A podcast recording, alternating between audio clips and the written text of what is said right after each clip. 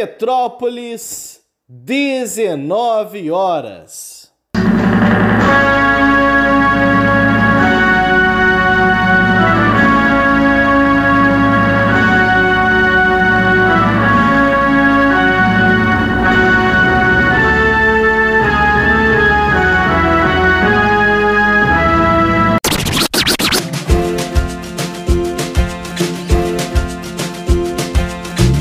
Começa agora a Voz das HQs.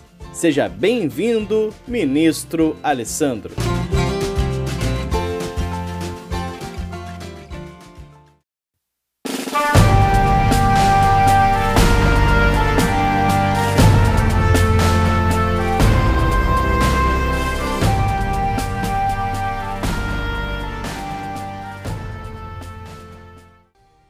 Oi pessoal, eu sou o Alessandro e mais ou menos um ano atrás eu fiz um vídeo falando sobre a minha impressão inicial sobre esse gibi aqui, Face Oculta.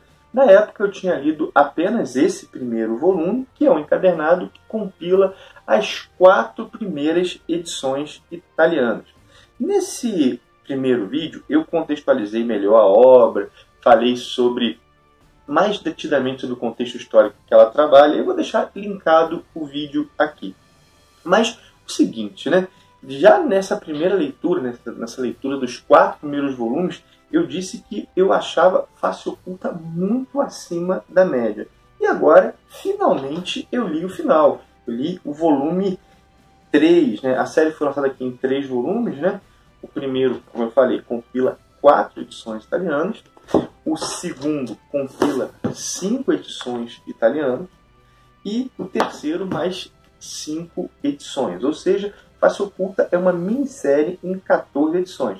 Aqui nós tivemos esses tijolinhos aqui, ó, 400 e tantas páginas, né? Nesse 480 páginas, esse volume 2 e volume 3, e acho que 300, 380 páginas do volume 1, 386 páginas.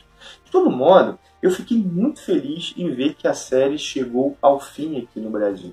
Eu cheguei a achar que isso não aconteceria, porque antes desses quatro volumes serem lançados nesse encadernado aqui, a série já tinha naufragado. Saíram os dois primeiros volumes italianos, né, soltos, assim, e aquilo não vendeu muito bem. Eu falo um pouco isso lá no primeiro vídeo, mas é muito bom ver que chegou ao fim, né? Infelizmente, tem muita gente que ainda tem certo preconceito com o material da Bonelli, com os quadrinhos da Bonelli, sei lá, acho coisa de velho, chato, e acaba que lançamentos tão bons quanto Face Oculta não ganham a repercussão que deveriam ter.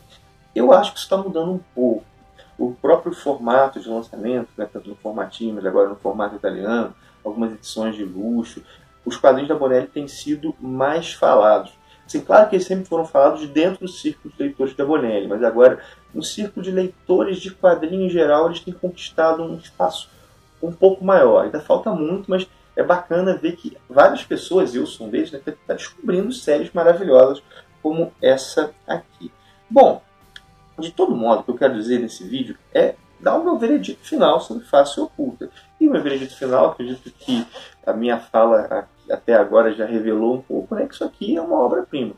O Gianfranco Manfredi, que é o roteirista que criou essa série, ele fez realmente uma obra fantástica, uma obra magistral. São muitas as qualidades de Face Oculta. Né?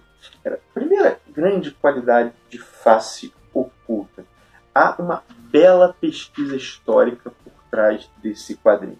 Face Oculta se passa durante a Guerra Ítalo-Etíope, que é uma guerra colonial, uma colônia assim, surgindo contra uma metrópole.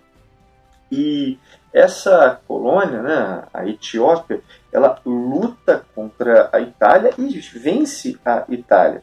A história se desenrola em dois continentes, essa história de Faço Oculto, tanto na África quanto na Europa. E o contexto é muito bem apresentado pelo Manfredi. Cada edição italiana tem um texto de abertura. E esses textos são muito legais porque neles o Manfred fala de algumas das suas referências para criar a série, referências acadêmicas mesmo, coisas que ele pesquisou. Uma outra qualidade de Face Oculta que merece ser mencionada e está ligada a essa primeira é que Face Oculta mescla muito bem é, história e ficção. embora a ambientação toda seja histórica, a trama é ficcional. Os protagonistas e os dramas que eles vivem foram criados pelo Manfred. Não existiu um Face Oculta, por exemplo. Não existiu um Hugo Pastore. O bacana é que a ficção e, e a história estão tão imbricadas que tem hora que fica difícil saber onde termina uma e começa a outra. Inclusive, Manfred fala num desses seus textos que aconteceu dele criar um fato ficcional e depois ele descobrir que aquilo aconteceu de verdade. Outra, a terceira qualidade, Face Oculta é uma história onde os personagens são muito, mas muito bem construídos. Eles são humanamente críveis nas suas qualidades e nos seus defeitos. Os quatro principais, o Hugo, o Vitório, a Matilde e o, o próprio Face Oculta, possuem nuances que o desenrolar da história vai revelar. E não são poucas nuances. São situações do passado, são limitações, são defeitos, são qualidades. Manfred constrói muito bem, por exemplo, um nobre e a visão que um nobre tem sobre o mundo, sobre os que o cercam, como que o nobre vê o plebeu. Dos coadjuvantes, a melhor, na minha opinião, é a rainha Taitu, que é uma personagem que existiu e que aqui, é claro, ganha traços ficcionais. A quarta qualidade que acho que vale a pena mencionar é que a história de Face Oculta é uma história crítica, mas ela não é panfletária. O que eu quero dizer com isso? O Manfred ele assume que Face Oculta tem um tom pacifista. Pacifista no sentido de ser contrário à guerra e que fala dos custos humanos da guerra. Isso, no entanto, não faz com que o Manfred pinte todos os soldados como vilões, pinte todos os, os generais como vilões. Na verdade, ele tenta dar conta de uma certa variedade de tipos humanos e que, dos quais as qualidades e as virtudes são expostas nesse contexto da guerra.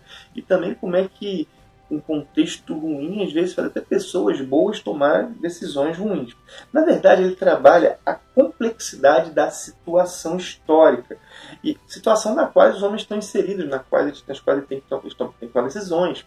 Um, uma, um ponto que é bem bacana e é desenvolvido é a posição sobre o resgate dos prisioneiros. A Etiópia vence a guerra, tem vários prisioneiros italianos, e é muito angustiante, porque o, a Etiópia quer um resgate, quer uma grana alta para libertar os prisioneiros, e a Itália vai retardando, vai retardando, vai retardando, não dá o dinheiro.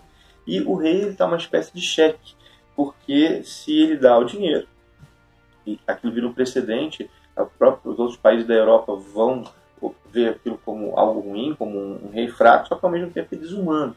Só que nós vemos essa, essa, essa visão, essa situação da, da dificuldade da negociação da, da libertação dos prisioneiros, não do ponto de vista do rei, mas do ponto de vista dos soldados, do ponto de vista das famílias. Tem uma cena que é lindíssima, que é uma cena na qual o, um rapaz recebe uma carta da mãe.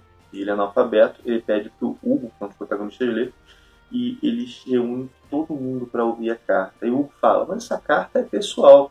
E, ele, e aí dizem, não, não, aqui quando um recebe, todos recebem. Né? E conforme ele vai lendo a carta, dizendo que a mãe dele todos os dias ia a um santuário rezar por ele, tudo chora. É muito tocante a situação. É uma história realmente muito bem feita. Né? E com certeza muitos outros elogios podem e devem ser feitos nisso aqui.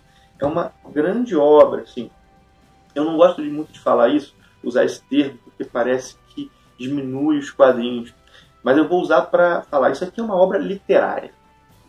É, é, um, é tão bom quanto qualquer romance. É porque quando a gente usa literário como adjetivo positivo, e eu acho que é positivo, parece que, ah, então não é só gibi, né? Não, é um gibi, mas tem uma qualidade literária que é como um grande romance histórico. E eu acho, por exemplo, que é um quadrinho ótimo para apresentar os quadrinhos a pessoas que não leem quadrinhos, mas gostam de história, gostam de quadrinhos de. Perdão, gostam de romances históricos também, gostam de personagens bem construídos. Se eu fosse apontar um ponto fraco, algo que eu não curti tanto, é a revelação final do mistério do face oculto. Assim.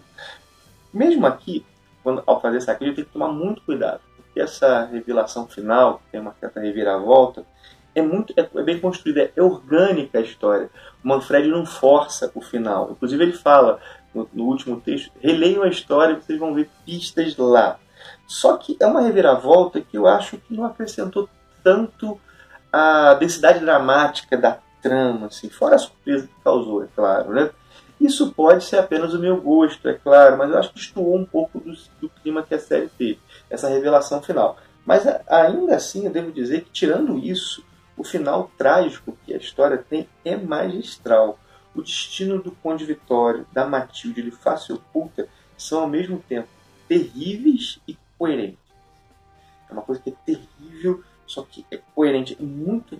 O Manfred soube terminar personagens. E quanto ao Hugo, o Pastore, que é esse que está aqui na capa do número 1, ele, o final dele é um verdadeiro começo.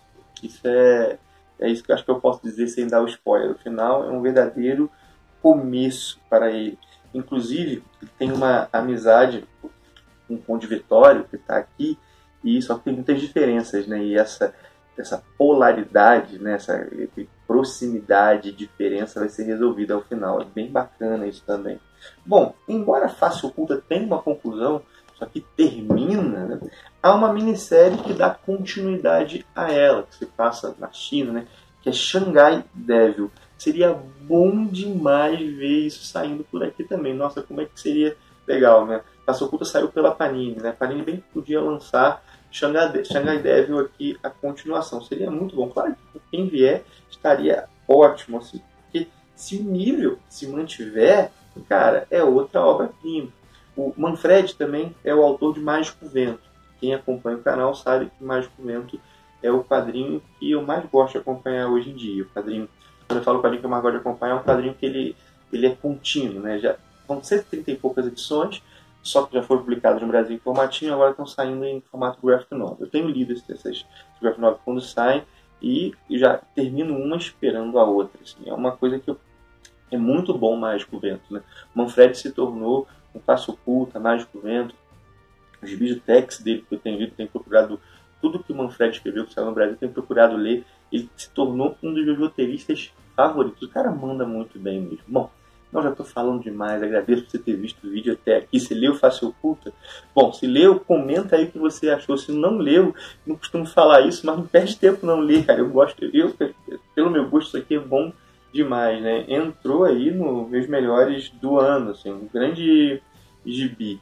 Bom, peço também que se você gostou do vídeo, deixa teu joinha. Se você não é inscrito no canal, se inscreve. Tem vídeo sobre quadrinho sempre por aqui. Um abração e até o próximo vídeo.